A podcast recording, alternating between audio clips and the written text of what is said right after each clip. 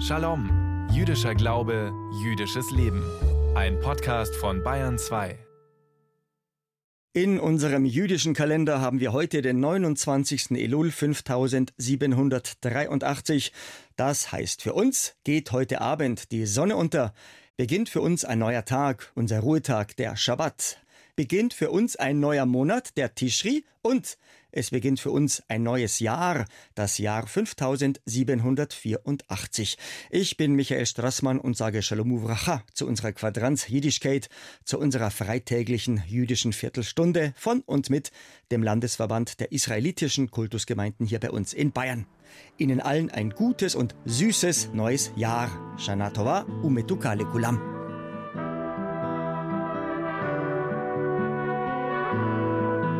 Bei uns knallen keine Sektkorken, bei uns zischen keine Raketen, bei uns gibt's keine rauschende Ballnacht. Wir Juden gehen ganz still und ruhig ins neue Jahr.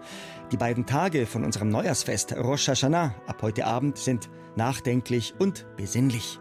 Und dem nicht genug, mit dem Beginn eines neuen Jahres haben wir ganze zehn Tage lang Zeit nachzudenken. Über uns und über unser Leben. Diese zehn Tage von Neujahr, von Rosh Hashanah, bis zum Versöhnungstag, bis zum Yom Kippur am 10. Tischri, also am 25. September, sind zehn Tage des In sich Gehens, des Über sich Nachdenkens, der Reue und der Buße. Wir kennen sie als die zehn Tage der Umkehr, als die Aseret Yemei Tshuva. Anders wie bei vielen anderen Völkern ist das ein sehr ernster Tag, denn es ist ein Tag, an dem Gott mit allen Geschöpfen ins Gericht geht Chaim Bloch, unser Gemeinderabbiner in Regensburg. Wenn wir wissen, dass jemand mit uns ins Gericht geht, kann das Nachdenken über sich selbst bisweilen unangenehm sein. Ebenso das sich entschuldigen bei all denjenigen, denen wir im alten Jahr Unrecht getan haben. Aber es führt halt kein Weg daran vorbei. Zuerst müssen wir uns mit unseren Mitmenschen versöhnen, ehe wir uns am Versöhnungstag am Yom Kippur mit Gott versöhnen können. Deswegen sehen viele dem Neujahrsfest Rosh Hashanah und dem folgenden Versöhnungstag Yom Kippur mit ja gemischten Gefühlen entgegen. Im Hebräischen kennen wir unsere hohen Feiertage als Yamim Noraim, wörtlich die ehrfurchtsamen Tage. Unser jüdischer Volksmund macht daraus gerne die furchtbaren Tage. Es ist schon eine gewisse Furcht vor diesem Tag da. Andererseits haben wir auch auf Gott Vertrauen, dass er uns mit Gnade richtet, speziell wenn wir versuchen zu korrigieren, was wir falsch gemacht haben. Der Ursprung von diesen Tagen ist, als Moses 40 Tage am Berg Sinai war und Gott um Vergebung gebeten hat, damals für die Sünde vom goldenen Kalb. Und am 10. Tischri, wie gesagt, der Versöhnungstag, hat Gott dann gesagt, ich verzeihe dem jüdischen Volk. In diesen Tagen blasen wir auch im Schofar. Schofar ist ein Horn, ein Widerhorn. Das sollte uns aufwecken, dass wir kurz vor Rosh Hashanah sind und uns vorbereiten. Übrigens, Entschuldigung heißt auf Hebräisch Slicha. Wir alle sollen sozusagen mit weißer Weste und gleichsam als unbeschriebenes Blatt ins neue Jahr gehen. Da müssen wir all unsere Verfehlungen und Sünden aus dem alten Jahr bereuen, büßen und loswerden. Dafür kennen wir den Brauch des Taschlich, das ist hebräisch und bedeutet so viel wie du wirst werfen. Da versenken wir all unsere Verfehlungen und Sünden symbolisch in einem Gewässer. Unser Gemeinderabbiner in Amberg, Elias III, macht das in der nahen Fils. Taschlich bedeutet, man geht zum Fluss, man leert symbolisch seine Taschen von allen Sünden, von allen Sachen, die man jetzt ändern will Wasser ist ja auch Reinigung und ein Neuanfang. Denn wie steht geschrieben bei unserem Propheten Micha, und in die Tiefen des Meeres wirst du all ihre Sünden werfen. Nachdem wir in Bayern kein Meer haben, muss in der Oberpfalz dann halt zum Beispiel die Fils herhalten. Unser Neujahrsfest Rosh Hashanah erinnert uns an den Beginn des Lebens, an die Schaffung der Welt, in unserer Vorstellung schlägt der Gerechte an Rosh Hashanah seine drei Bücher auf: sein Buch des Lebens, sein Buch des Todes und sein mittleres Buch. Und dann überlegt er zehn Tage lang, in welches der drei Bücher er unseren Namen reinschreibt. Schreibt er uns für ein gutes Jahr ein? Schreibt er uns für ein schlechtes Jahr ein? Oder ist er sich noch unsicher und hat über uns noch kein Urteil gefällt? Deswegen wünschen wir uns ein Neujahr, Leshana Tovati möge euch ein gutes Jahr eingeschrieben sein. Zehn Tage später dann, am Versöhnungstag, am Yom Kippur, heuer am 25. September, besiegelt der Gerechte seine Einträge und klappt seine Bücher wieder zu. Deswegen wünscht man sich dann zum Yom Kippur, Leshanatikatevu ve Tichotemu, möge euch ein gutes Jahr eingeschrieben und besiegelt sein. Drei Dinge gibt es, mit denen wir ein mögliches schlechtes Urteil abwenden können, auf das der Gerechte unseren Namen ins Buch des Lebens in den Sefer Chaim einschreibe. Tshuva, Buße und Reue und Rückkehr auf den rechten Lebensweg, Zedaka, Wohltätigkeit für die Allgemeinheit und Tfilah, Gebet. Die Gebete sind natürlich sehr, sehr stark, weil wir sozusagen wirklich für das Leben an sich beten. Und das finde ich schon wirklich sehr bewegend. Also die Bücher des Lebens und Todes sind offen und wir wissen, wie viele Sachen passieren durch das Jahr durch und deswegen ist es ein sehr besinnlicher und sehr tiefer Tag. Bewegend und besinnlich unser Neujahrsfest Rosh Hashanah. Hoffnung gehört natürlich auch dazu. Hoffnung auf Hebräisch Tikva, das jüdische Prinzip. Und natürlich erinnert man sich gerne daran, wie es früher war. Rosh Hashanah ist ein neues Jahr. Dann muss man alles ein bisschen neu haben. Für Rosh Hashanah haben wir uns angezogen, so schön. Haben wir wirklich gegessen, schönste Sachen. Haben wir gebetet. Es war eine tolle Zeit, Rosh Hashanah. Ich erinnere mich noch mal in Katowice kam ein Vorbeter mit vier Söhnen. Die haben so herrlich gesungen.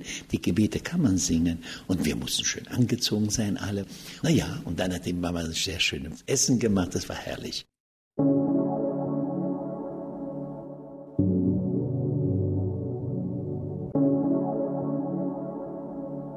Kurz vor Anbruch des Schabbats am Freitagnachmittag sagen wir von Bayern 2 Shalom. Ich übergebe nun an Rabbiner Joel Berger, an unseren geschätzten Radio-Rebben.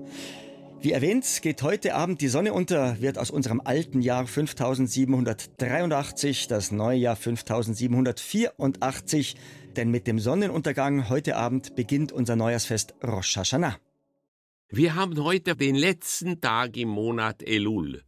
In Vorbereitung auf unsere hohen Feiertage, in Vorbereitung auf die Yamim Noraim, wird in unseren Gemeinden jeden Tag unser Widerhorn geblasen, der Schofar. Die urigen und eindringlichen Töne des Schofar erinnern uns daran, dass etwas Neues beginnt, und sie erinnern uns an die Heiligkeit von Rosh Hashanah.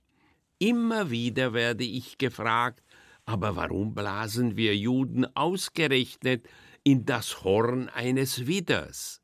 Und warum an Rosh Hashanah? Vor über tausend Jahren lebt in Babylonien Rabbiner Sadia Gaon. Er lehrt uns, dass der klagende, seufzende und erschütternde Klang des Schofa in uns die Ehrfurcht vor Gott wecken soll – Gleichzeitig soll er uns erinnern an die biblische Geschichte von der Schaffung der Welt und der Opferung von Isaak. Unsere Torah erwähnt den Schofa mehrmals. Unser Volk Israel, der Am Israel, hörte den Ruf des Widerhorns, als es am Berge Sinai die zehn Gebote erhält. Die rauen Töne des Schofa begleiten unser Volk durch die Jahrtausende. Zu biblischen Zeiten und im Altertum ist das Blasen des Schofar ein Weck- und Sammelruf. Egal, ob es darum ging, ein religiöses Fest anzukündigen, ein Jubeljahr zu eröffnen oder Soldaten für einen Kampf zusammenzurufen. Der größte jüdische Denker des Mittelalters, Maimonides, meint, dass die Töne des Schofar uns daran erinnern, Buße zu tun, Tshuva. Nach Maimonides dient das Blasen des Schofar als gut hörbarer Aufruf an alle. Der Schofar erinnert uns an den wieder, den unser Erzvater Abraham opferte, weil Gott seine Treue und Hingabe prüfen wollte. In diesen Stunden stehen wir an der Schwelle zu einem neuen Jahr. Wir erinnern uns an Gottes Herrschaft über unser Leben und wir denken an seine Gebote, die unser Handeln zum Guten lenken wollen. Und wir lassen den Schofar erklingen.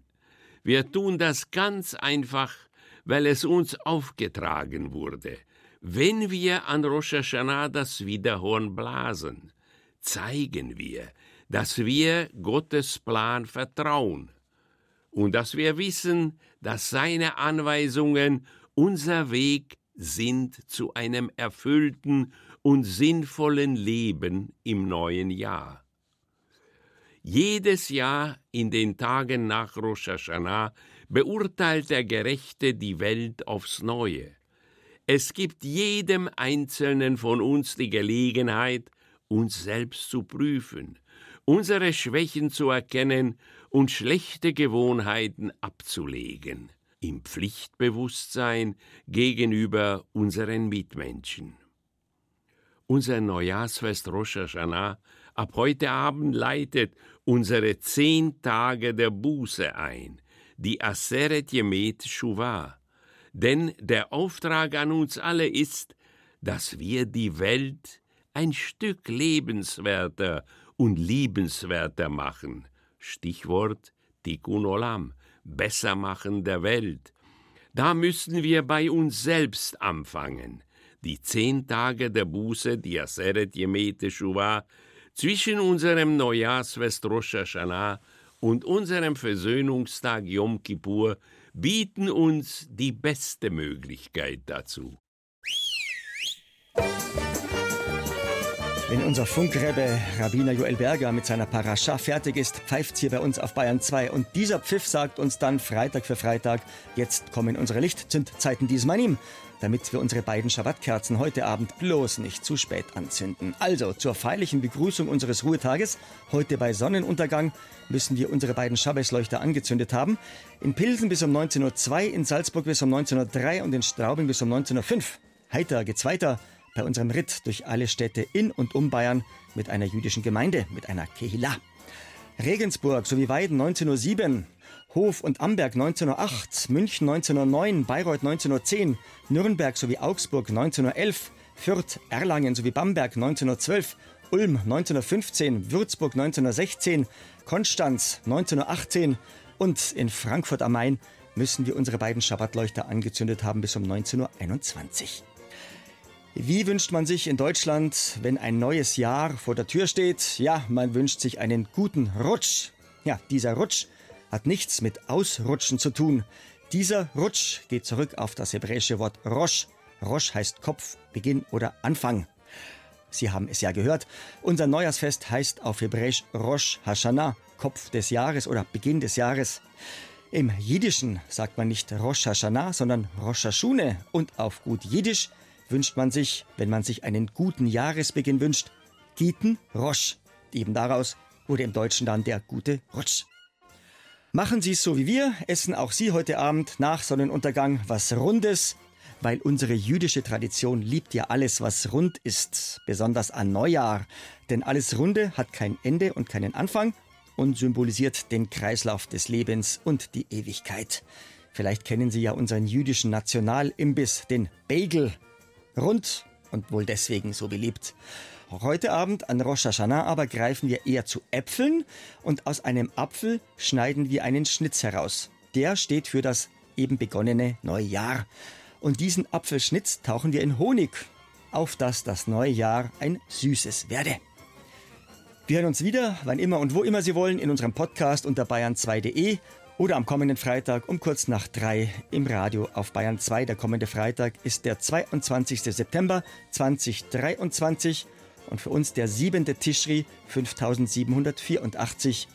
Voilà, Seose, der Landesverband der israelitischen Kultusgemeinden in Bayern wünscht Ihnen bis zum kommenden Freitag einen Shavur Tov, eine gute Woche und ich, der Straßmann Michi, wünscht Git Shabbos, Shabbat Shalom, Omevorach, Shasha.